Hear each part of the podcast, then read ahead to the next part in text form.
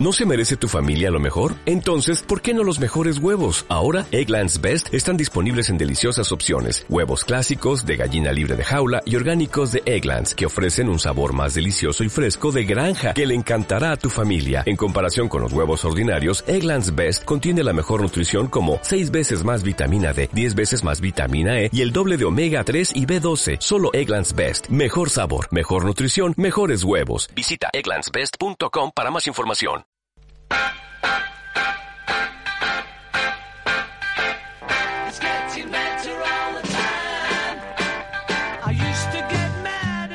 Buenos días, bienvenidas y bienvenidos al segundo programa de esta tercera temporada de Acción en las Aulas, un espacio dedicado a compartir y reflexionar sobre las buenas prácticas educativas innovadoras dentro y fuera de- del aula. Un tiempo de Radio UMH que podéis encontrar en la plataforma Eduinotix, dedicada a visibilizar experiencias de transformación en las escuelas, en los institutos y aquí también, en la Universidad Miguel Hernández. Para ello, vamos a contar con numerosos compañeros, profesores y alumnos que nos van a contar sus experiencias transformadoras.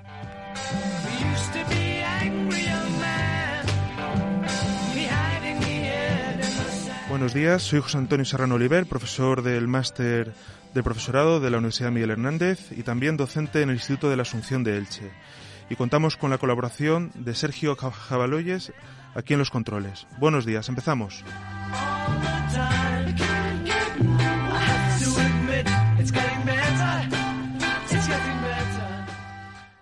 Sueñan las pulgas con comprarse un perro y sueñan los nadies con salir de pobres. Que algún mágico día llueva de pronto la buena suerte, que llueva a cántaros la buena suerte, pero la buena suerte no llueve ayer, ni hoy, ni mañana, ni nunca. Ni en lloviznita cae del cielo la buena suerte, por mucho que los nadies la llamen, y aunque les pique la mano izquierda, o se levanten con el pie derecho, y empiezan el año cambiando de escoba. Los nadies, los hijos de nadie, los dueños de nada, los nadies, los ningunos, los ninguneados, corriendo de liebre, muriendo la vida, jodidos, rejodidos. Que no son, aunque sean, que no hablan idiomas, sino dialectos, que no profesan religiones, sino supersticiones, que no hacen arte, sino artesanía, que no practican cultura, sino folclore, que no son seres humanos, sino recursos humanos, que no tienen cara, sino brazos, que no tienen nombre, sino número, que no figuran en la historia universal, sino en la crónica roja de la prensa local. Los nadies, que cuestan menos que la bala que los mata. Los nadies de Eduardo Galeano. Buenos días y gracias por estar aquí una nueva semana. Esta mañana arrancamos con Acción en las Aulas con la lectura de Eduardo Galeano, con el poema de los nadies, como un sencillo homenaje a las lecturas que podemos encontrar en las bibliotecas, porque el próximo 24 de octubre celebramos el Día Internacional de las Bibliotecas. Buenos días, Ramón, y gracias por acompañarnos. Buenos días. Ramón es un alumno, un estudiante que forma parte del equipo radiofónico de la Asunción en Axio, el equipo que tenemos de radio en el Instituto de la Asunción de Elche y hoy nos va a acompañar para echarnos una mano en el programa. ¿Qué tal? ¿Qué tal el inicio de curso? Bien, comenzando fuerte con segundo de bachillerato. ¿Disfrutando segundo de bachillerato? Sí, de lo que se puede caber. ¿Estudiando mucho?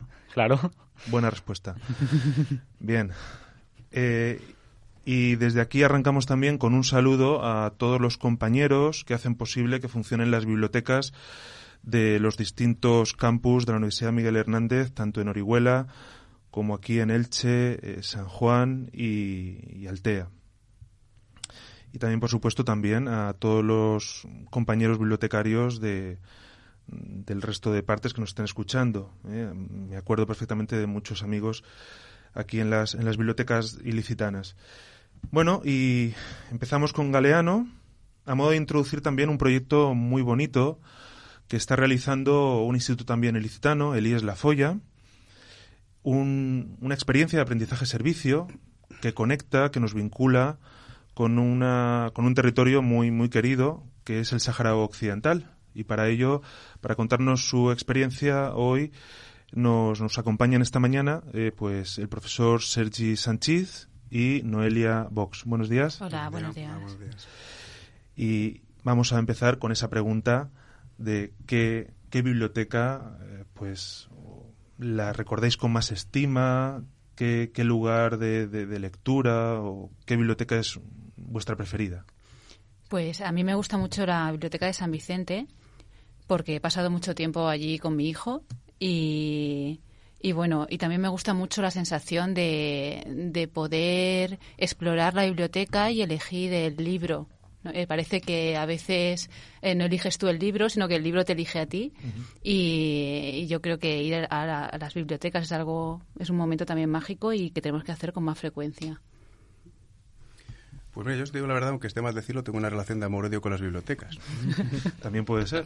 Sí, sí, porque por una parte las estimo por la riqueza y las odio por la incapacidad de abarcarlas, ¿no?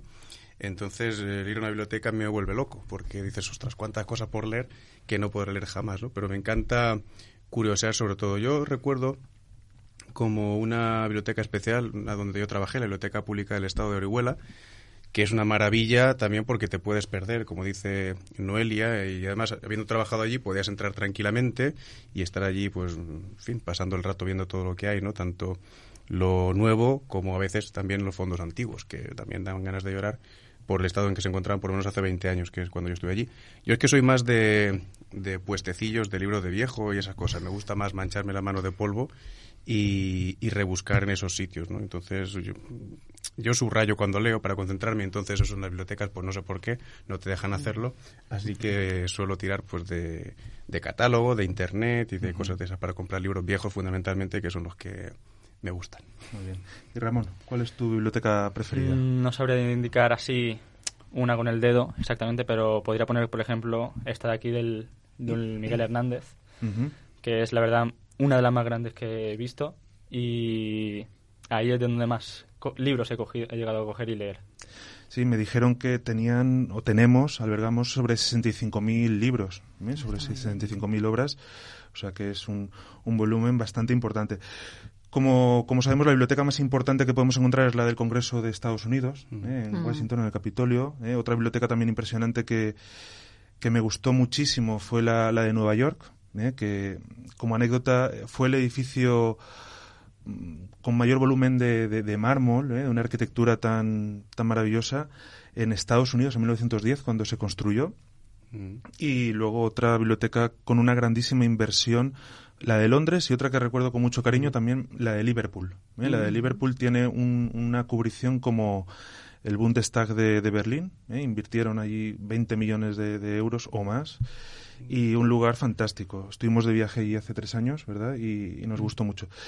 Bueno, pues también deciros que estamos en Edunotix, ¿no? Y entonces, mm, pues hay algunos enlaces digitales, como nos ha dicho Sergi, que valen la pena, como es la Biblioteca Digital Hispana. ¿eh? Sus catálogos nos ayudan mucho a realizar investigaciones y proyectos en las aulas. Aquí reivindicamos también eh, la vida que hay en las bibliotecas de, de los centros de secundaria, ¿verdad? Aquí en la universidad, por supuesto, pero en secundaria se pueden generar dinámicas de investigación, de tertulias, de, en definitiva, para desarrollar esas competencias clave de aprendizaje. Y otra biblioteca que le tenemos mucho cariño y eso nos va a ayudar a conectar con el proyecto ahora en unos minutos es la biblioteca Bubiser, ¿no? que tenemos allí en, en el desierto. Pero vamos a escuchar un poco de música, venga.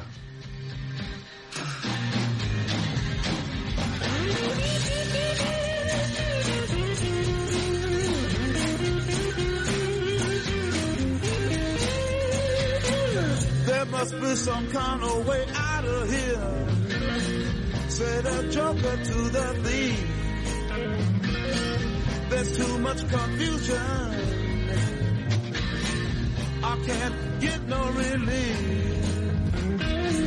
Businessman there, drink my wine. Plowman,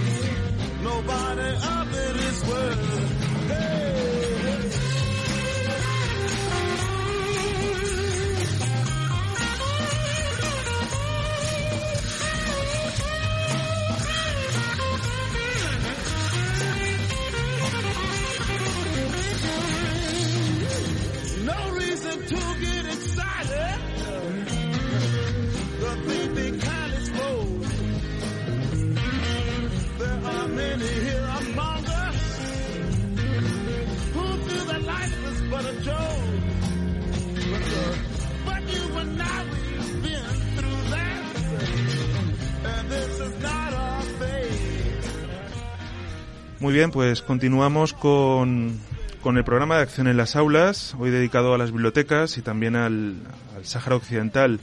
Contaba antes de, este clásico que estábamos escuchando que existe en el, en, en el desierto, que existe allí en los campamentos de Tinduf, una experiencia bibliotecaria muy, muy mágica, ¿no? muy utópica, que es eh, esa figura del bibliobús, se llama el proyecto Bubisher o Babisher, ¿eh? la podéis encontrar en, en, Internet, son una asociación constituida pues dedicada a, a llevar, a repartir eh, esa lectura, esas obras literarias en los distintos campamentos de refugiados que, que desgraciadamente alberga Tinduf desde hace ya más de 40 años.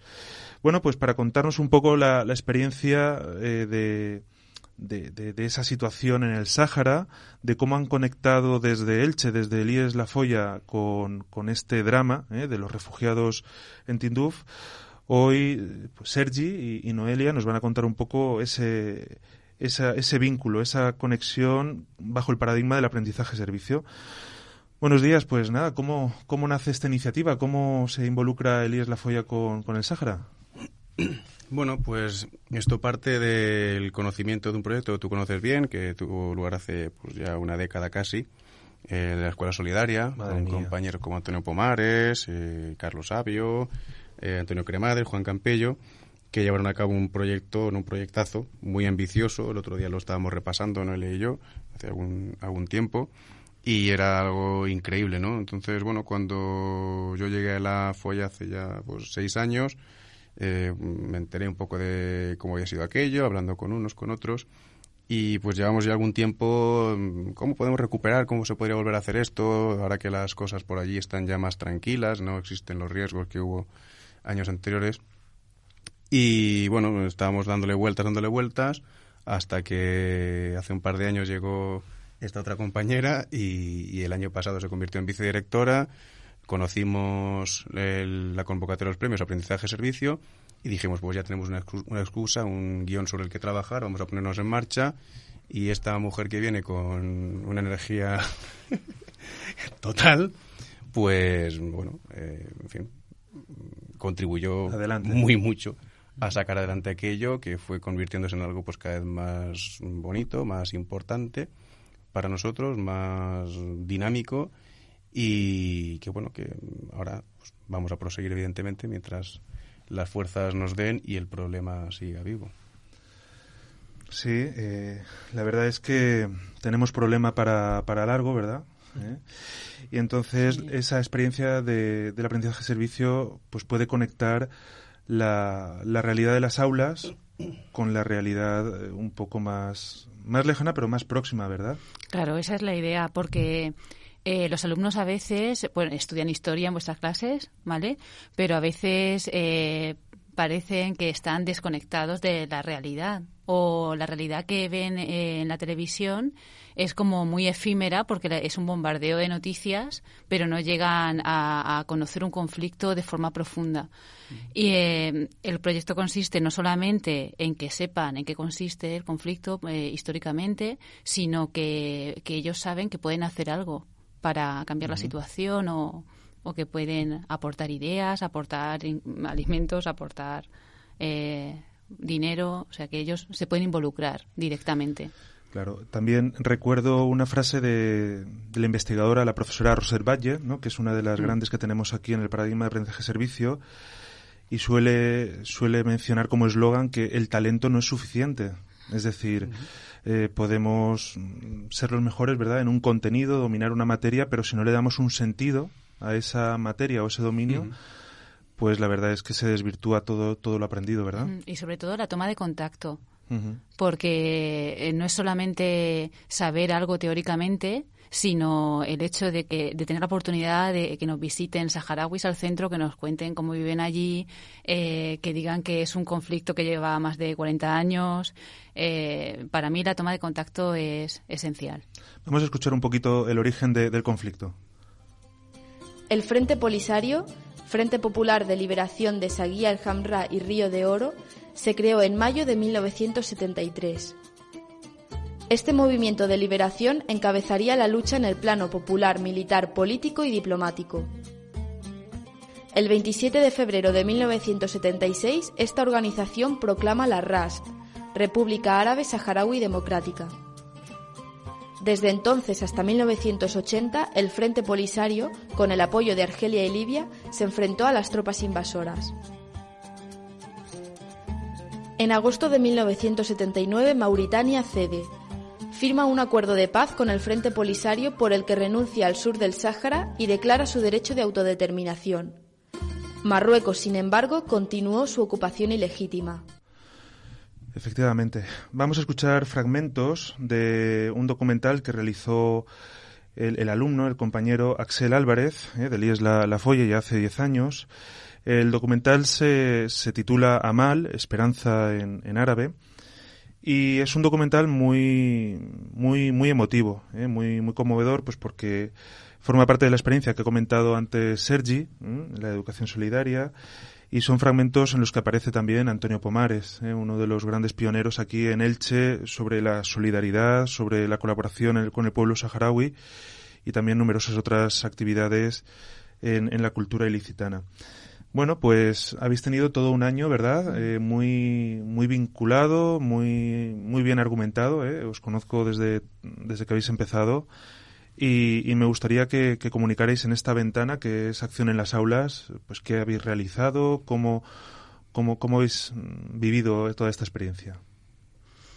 Pues digamos que eh, lo que hemos tratado de hacer este primer año es volver a sensibilizar al alumnado y al resto de compañeros eh, y hablarles sobre, sobre el conflicto. Para eso eh, se han llevado a cabo diferentes charlas eh, con diferentes organizaciones, eh, con AISOA de, de Orihuela, con eh, Dar al Carama de Alicante y con ayuda al Sahara Occidental de, de aquí de Elche.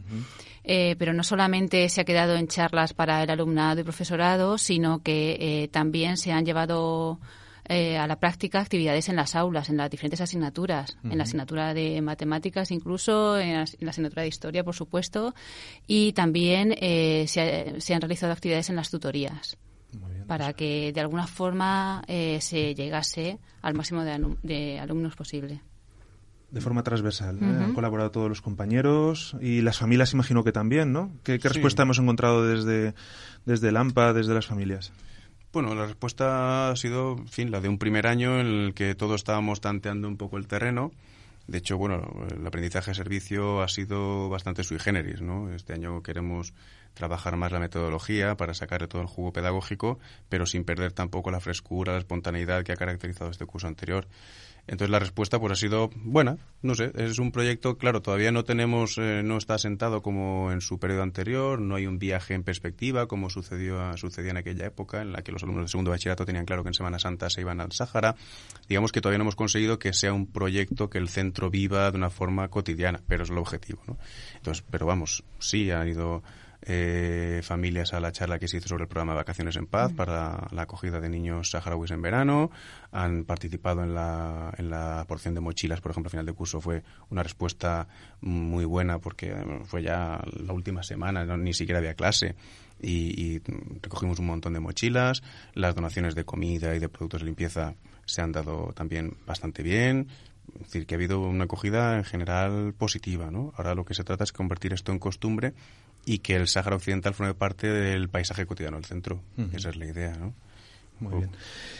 Eh, bueno, y habéis tenido, como habéis comentado, que contactar con asociaciones. Esa también es otra de las grandes virtudes de, este paradigma o esta metodología, que es la de conectar con el asociacionismo, ¿verdad? Con el activismo más, pues más profesional o más oficial, ¿verdad? Y ahí habéis conectado con, con los amigos del Sahara de aquí de Elche. Desde aquí un saludo a Ángela Carrillo, ¿verdad? Sí. ¿Y qué tal la experiencia? Imagino que muy bien, ¿verdad? Pues buenísima, porque te das cuenta que desconocemos eh, mucho, muchas cosas, que no llegamos a todo como profesores, aunque los alumnos se crean que lo sabemos todo y nos preguntan como si, si fuese así. Y, y, que, y tener gente que está haciendo esa labor tan importante y, y poder, mm, poder escuchar cómo viven esa experiencia, pues es algo... Enriquece. Sí, sí. Mucho. Bueno, pues eh, escuchamos un poco a Antonio Pomares. Sí que es cierto que desde el primer día hay dos factores mm, muy importantes en los campamentos, que no lo podían haber sacado de mirar a cómo se comportó la potencia colonial. El primero fue la, bueno, primero, primero o el segundo, sanidad y enseñanza. Esto es interesante.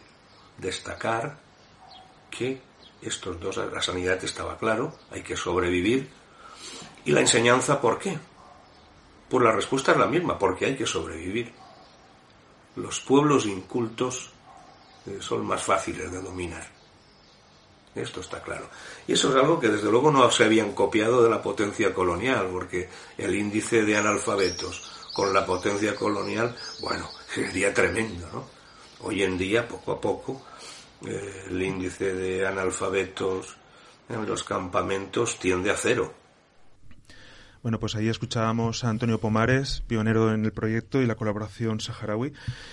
Y ¿Llegó la Jaima o, no llegó la Jaima al patio de, pues de, Isla sí. Llegaron eh, tres además, porque en Navidad hicimos un evento relacionado también con el Sáhara para eh, cerrar el trimestre y luego en el instituto se realizan siempre las jornadas solidarias eh, que finalizan el segundo trimestre.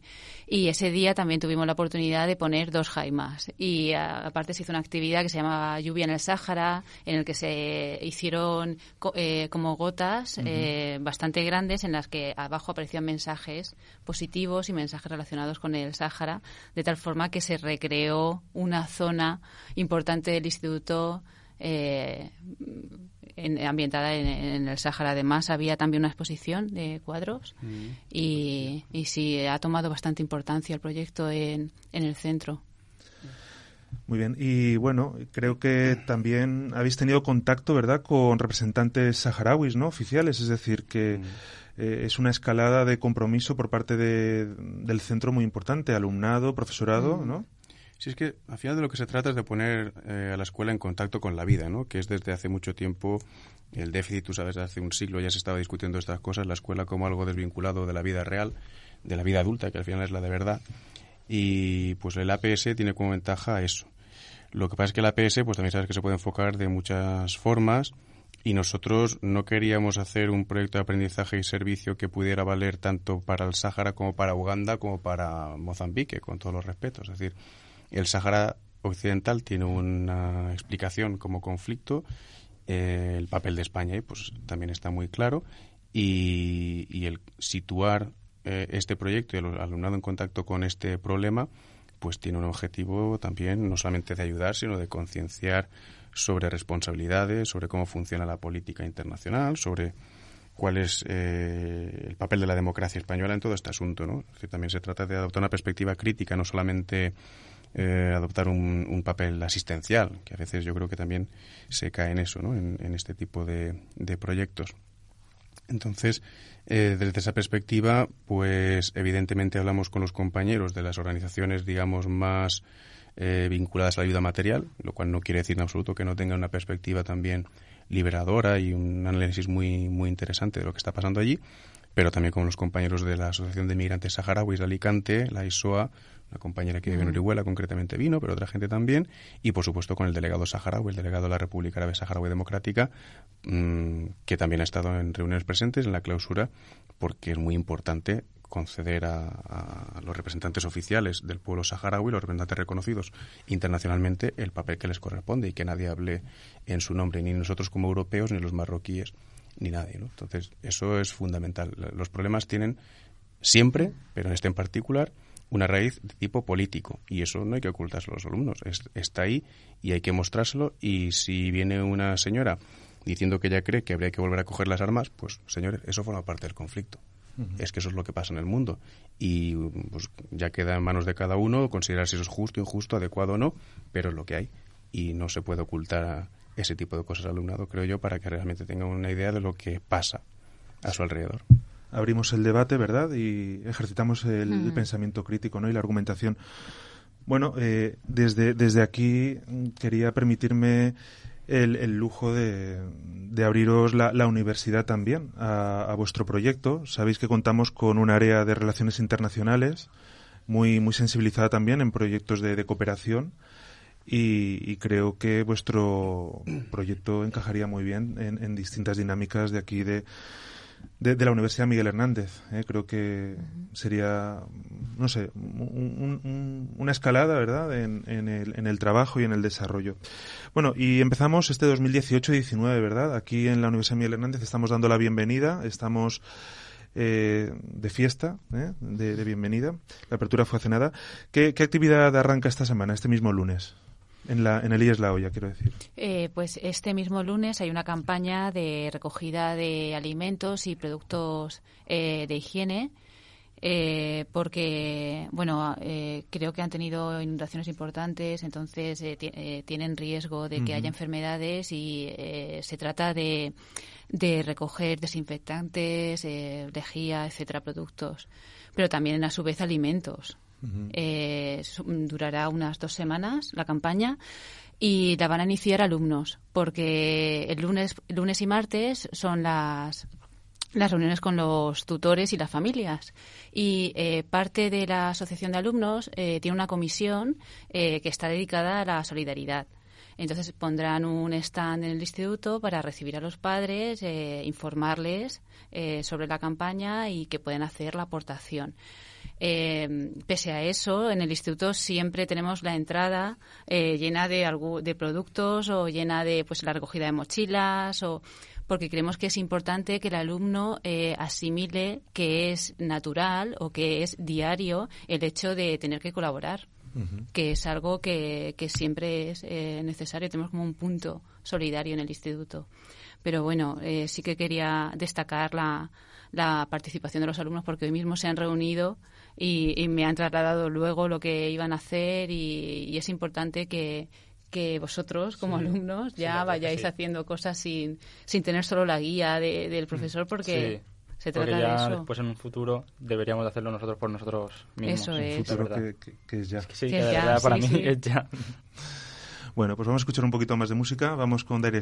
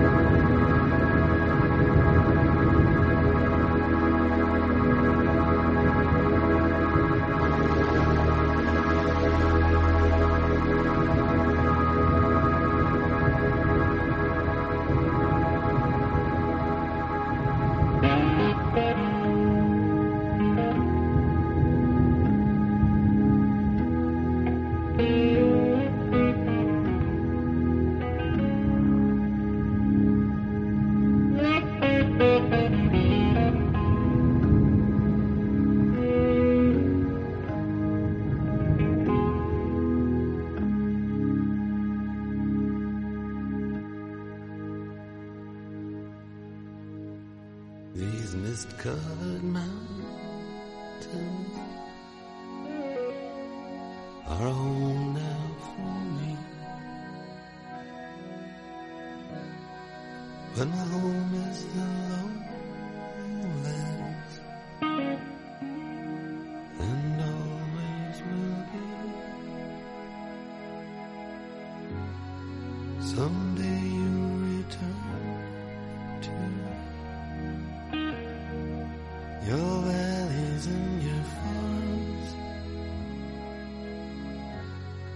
and you'll no longer burn to be brothers in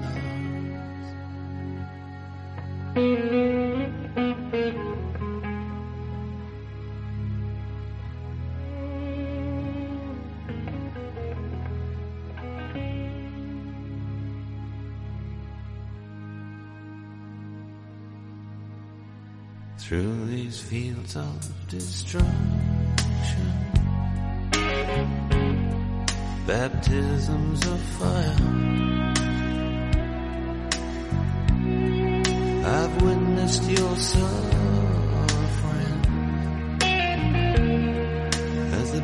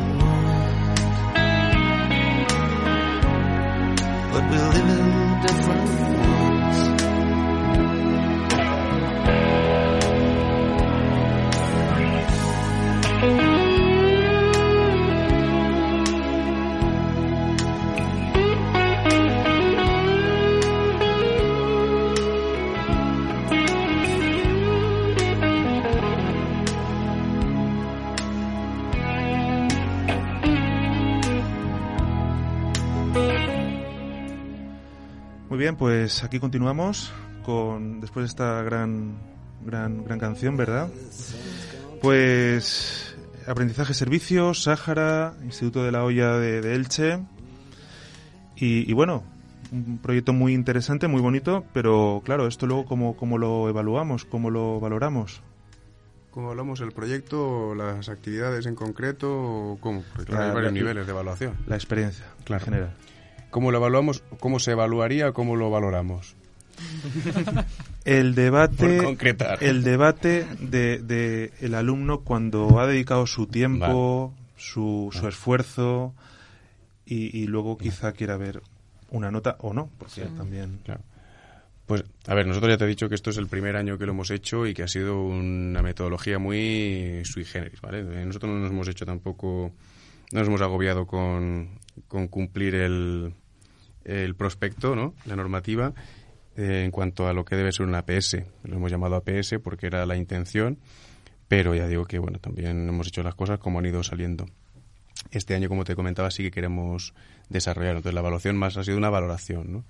La evaluación respecto a las actividades, pues cada actividad tiene su, su evaluación en concreto, es decir, los compañeros que han hecho tanto en historia, trabajo, religión, eh, sus folletos, eh, música, el concierto, matemáticas, la estadística, eh, en plástica, las cometas, en fin, son actividades concretas que tienen su valoración cada asignatura como, como se haya planteado porque son eh, actividades vinculadas al currículum. ¿no? Nos falta, si queremos cumplir con la metodología mm, 100%, digamos, pues llevar a cabo análisis, propuestas, ¿no? desarrollo, evaluación y es lo que queremos fomentar este año, ¿no? que los propios alumnos evalúen. Hasta ahora los alumnos pues han participado, pero no han llegado a tener el carácter protagonista en todos los puntos, que es lo que nosotros querríamos eh, potenciar este año, pero digo sin, sin perder el carácter espontáneo de las otras actividades. Entonces con eso tampoco nos vamos a agobiar, porque yo personalmente, eh, en fin, la posición que tengo respecto a las visiones eficientistas de la educación, pues es la que es. Eh, entonces creo que de experiencias mm, espontáneas, naturales, cómodas, eh, se pueden sacar cosas. Hoy en una clase de primero de bachillerato me recordaban algo que les dije en segundo de la ESO y me quedé un poco muerto, por ejemplo, ¿no? Entonces, como esto de la educación, pues sí, claro, evidentemente tiene sus cuestiones científicas, pero no siempre funcionamos así, no nos hacemos demasiadas cruces, ¿no? Queremos aprovechar las potencialidades, pero queremos que, bueno, eh, queremos que el proceso educativo del alumnado en este tipo de cosas muchas veces llega de la forma menos eh, prevista, ¿no? Una reflexión al vuelo, un ejemplo, una señora que viene a hablarte, o, en fin, son miles de cosas, ¿no? Y al final, pues yo recuerdo el caso de un chico que se fue hace unos años, ¿no? A, a los campamentos, vino hace unos años, estando yo aquí ya en el centro, en la folla trabajando, vino a saludar, era maestro, y era maestro porque había participado en ese programa. Entonces, mm, aquello no creo que requiere demasiada evaluación, más que la evaluación que significa que ese chaval eligiera la carrera de maestro por aquello. ¿no? Entonces, bueno, mm, sí que queremos promoverlo, que los chavales reflexionen sobre lo que han hecho, sobre lo que han conseguido, sobre el impacto. Eh, esta mañana estaba hablando con un compañero de matemáticas sobre cómo podemos medir el impacto del proyecto en el propio centro y alrededor. Pues mira, podemos hacer una encuesta en este curso, otra encuesta mm, fuera del instituto con este otro curso, y eso puede servir también como forma de evaluar en conjunto. Claro, al final, yo he visto por ahí ejemplos de proyectos de aprendizaje-servicio y dices, uff, qué poca cosa, ¿no? Si es que con todo lo que hemos hecho aquí este Sí, año, es, es muy potente. es un proyecto que es una suma de proyectos y una suma de actividades, ¿no? Entonces, ¿cómo evalúas eso? Pues bueno, de una forma cualitativa, cuantitativa. Vamos a ver si podemos involucrar más familias en el, en el programa de vacaciones en paz. Vamos a ver si recogemos alimentos, más dinero, si podemos ayudar al centro de discapacitados de USERD con las necesidades que nos han planteado. Eh, un montón de cosas. Y a nivel formativo, vamos a ver si conseguimos que los chavales planteen sus propias actividades o su propia colaboración y que ellos luego evalúen, discutiendo de una forma cualitativa qué es lo que ha pasado, en qué se puede mejorar y cómo se puede avanzar. Pero es un aprendizaje que requiere tiempo porque al final, claro, esto mm, evidentemente es aprender ciudadanía, que a mí no me gusta mucho la palabra, aprender democracia, aprender a intervenir en política, en política como los problemas de la polis, ¿no? En un se- sentido amplio, y eso evidentemente pues no se aprende de la noche a la mañana ni, ni con un test. Entonces, Una- bueno, vamos a ver, vamos a ir poniendo Una piedras. lenta. Vamos a ir poniendo Claro. piedras. Sabemos que tenemos muchos enemigos, muchos rivales fuera del aula. ¿Eh? la televisión y eh, la propia forma de hacer política y un montón de cosas. Entonces, bueno, vamos a valorar las cosas de la mejor forma posible, hacer las cosas de la manera más científica posible. Pero, en fin, yo no me agobiaría porque además No. a nosotros nos ha gustado mucho el trabajo que hemos hecho. A los chavales creo que también han demostrado interés, han preguntado después de una charla cuándo nos vamos al Sáhara y eso para mí Sí. es la principal Y evaluación. ¿no? mantener el Día de la Playa también, ¿verdad? Sí, sí, bueno, el día de la playa estuvo genial porque allí nos pudimos juntar todos y, y se creó un clima de convivencia bastante bueno, ¿verdad? Eh, Vamos a, Estuvo hacer, muy bien. vamos a hacer presión en ese sentido Sí, al sí. Departamento de Educación Aparte Física. que a mí, bueno, siempre me sale la vena emocional, la verdad, pero es que eh, estoy muy orgullosa del alumnado que tenemos allí Es para estarlo. porque te lo digo a ti, mirándote a Sí. ti porque como alumno porque nos gusta mucho cuando nos sorprendéis cuando en los recreos viene un alumno a decirte hemos pensado algo para el Sáhara o hoy hoy cuando han- se han reunido la, la- los- el alumnado de la asociación y me decía te vamos a hacer un resumen de lo que hemos pensado que vamos a hacer y, y claro te quedas eh, pensando que que no es tan importante tener una evaluación por escrito, sino el hecho de haber conseguido llegar hasta ahí, hasta que el alumno, eh, el punto en el que el alumno viene a proponerte cosas o, a sugerir, claro, Sí. porque ahí sí que has conseguido algo, ¿no? Aunque, claro, siempre hay que seguir trabajando y, y- y evidentemente es continuo, pero nos gusta mucho que, que participéis y en el centro se promueve bastante eso porque porque es importantísimo eh, la educación es para vosotros entonces Eso es. Bueno, pues aquí, aunque tengamos muchos factores en ocasiones en contra, ¿verdad? ¿Eh? Desde aquí queremos visibilizar todo esto en positivo ¿eh? y, y enhorabuena por el proyecto. Vamos a escuchar un poquito más eh, este documental de, de Amal.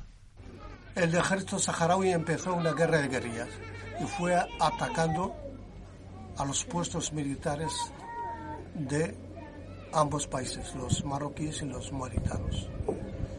El Frente Polisario ideó lo de atacar en la retaguardia Mauritania. Por eso atacó la capital de Mauritania, el 76 Nouakchott. Y así se debilitó el ejército mauritano, que al final eso lo llevó a hacer un golpe de Estado en julio del 78. Y así pudo salir de esa guerra. Porque la guerra entre el pueblo saharaui y el pueblo mauritano era una guerra fracticida, porque compartían muchas cosas, tenían muchas cosas en común, en diferencia con Marruecos. Y entonces, eh, todo la fuerza del ejército saharaui se volcó contra Marruecos. Y entonces Marruecos, al verse debilitado, pidió ayuda a los países del Golfo y a Israel. 1980, ante el desgaste provocado por las constantes incursiones del Ejército de Liberación Popular Saharaui, Marruecos cambió su estrategia y decidió llevar a cabo la construcción en pleno desierto de grandes muros equipados con sofisticada tecnología militar. Este muro de más de 2.700 kilómetros de longitud, conocido como Muro de la Vergüenza, se hizo con el fin de proteger el territorio ocupado de las incursiones del Frente Polisario. Son seis muros, uno detrás del otro, minados con toda clase de minas, hilos eléctricos, radares. Está, está muy bien, muy bien estudiado. Hasta Mauritania, desde dentro de Marruecos hasta Mauritania. Y eso supuso un, derrame de, de- de- de- de dinero a Marruecos para construir esos muros. Muy bien, pues hemos escuchado a Ahmed El Rubio, ¿eh? el coordinador de cooperación de la RAS, de la República Árabe Saharaui Democrática. Y estamos casi cerrando la entrevista con, con Sergio, que se van a quedar aquí, Sergio y, Noelia. Y si algún alumno universitario, si ahora alguien conduciendo escucha el programa y, y quiere colaborar con vosotros, ¿qué, qué tiene que hacer? pues eh, se puede poner en contacto con el con el instituto eh, porque enseguida van a derivar al coordinador del proyecto que es Sergi y, y, bueno eh, yo voy colaborando en, en lo que puedo. Y al igual que otras personas como eh, el departamento de orientación Yolanda y otros profesores vale pero enseguida van a saber eh, derivarlo. Y bueno pues encantadísimos de que eh, de recibir algún correo de de alguien con alguna propuesta de otro centro, porque la idea es que estamos estamos eh, en el campo de Elche porque la folla se queda un poco aparte, entonces eh, el hecho de, llevar a cabo este proyecto también eh, tiene la intención de acercarnos un poco pues eso, a, otras asociaciones, pero también un poco a, otros institutos de Elche. Muy bien. De hecho, aprovechamos ya que estás aquí, como miembro de un instituto, para bueno eh, empezar ya a hacer el llamamiento. Hay gente que está en otros centros trabajando este tema o que no está trabajando, pero a lo mejor le apetece. Y un objetivo que tenemos desde el año pasado es extender también toda esta solidaridad, colaborar, otros compañeros, ayudar, ser ayudados y hacer cosas mm, más amplias, cada uno en su espacio, pero que puedan al final ir poniendo ladrillos en este no muro, pero por lo menos en este edificio de solidaridad, ¿no? Tenemos en perspectiva un par de cositas interesantes para final de curso con la colaboración de la Concejalía de Educación y bueno, sí que nos gustaría, estamos ya estableciendo contacto con algunos centros, así que te lanzo la caña, te lanzamos, hmm. eh, para que bueno, eh, todos los espacios de los que se pueda disponer pues sean compartidos no solamente por la comunidad de la Folla, sino también por la gente de otros centros que estáis haciendo cosas interesantes en el campo de la solidaridad con el Sáhara o que están dispuestos a hacerlo este curso. Yo creo que la idea es que se visualice el problema a nivel general de toda la sociedad, que no nos quedemos solamente en lo que hagamos en las aulas o en nuestro contacto con las asociaciones, sino que sea una cuestión de la que se hable, que se conozca y que se impulse la solidaridad con un pueblo que lleva cuarenta y tantos años sufriendo por culpa del Estado español, fundamentalmente. Y nosotros, pues algo tenemos que hacer. Tenemos muchas cosas que hacer. Muchas gracias por haber estado aquí esta mañana. Gracias a ti. Recogemos la, caña ¿eh? y, seguimos en, contacto. Bueno, pues estamos en los minutos finales del programa y queremos volver a recordar pues una convocatoria que ya anunciamos hace, hace un par de, de jornadas, que es la convocatoria abierta que tenemos del proyecto Osmosis, que se convoca desde el Vicerrectorado de Innovación eh, de aquí, de la Universidad Miguel Hernández. Sí, para el programa Osmosis de la, UMH de 2018-2019, todos los proyectos habrán de proponer modos, acciones de colaboración o integrar necesidades concretas de colaboración con la UMH, profesorado, estudiando y eh, titulaciones, y o de usos de recursos o servicios ofrecidos para la UMH. No tendrán cabida en este programa proyectos autónomos abordados íntegramente por el centro eh, proponente, sin la colaboración de la UMH. Además, todos los proyectos propuestos habrán de considerar entre sus objetivos algunos de los siguientes. Bueno, tiene que seguir objetivos que promuevan la creatividad, la innovación y, la iniciativa y la autonomía por parte del alumnado, Debe promover enfoques de aprendizaje activo y más profundo, ¿no? el llamado metaconocimiento, atender a la medición del aprendizaje en términos competenciales, muy muy importante y por eso enfatizamos desde Acción en las aulas el aprendizaje servicio, porque es una de las metodologías que pone en marcha todas esas competencias clave de aprendizaje. También pretende que rediseñemos los espacios de aprendizaje para promover metodologías activas y significativas, promover la programación y promover también un, aprendizaje integrado en las disciplinas STEM. ¿Y hasta cuándo está abierto el programa, Ramón? Eh, el plazo límite lo tenemos hasta el 31 de octubre de 2018.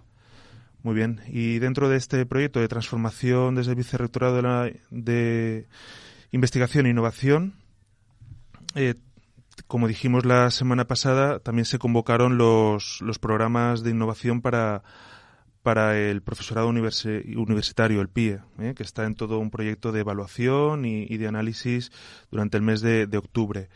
Vamos terminando. Eh, muchas gracias por haber compartido estos minutos, por haber celebrado este día de, la biblioteca y por haber hablado del Sáhara. Muchas gracias. Bueno, nosotros nos vamos despidiendo.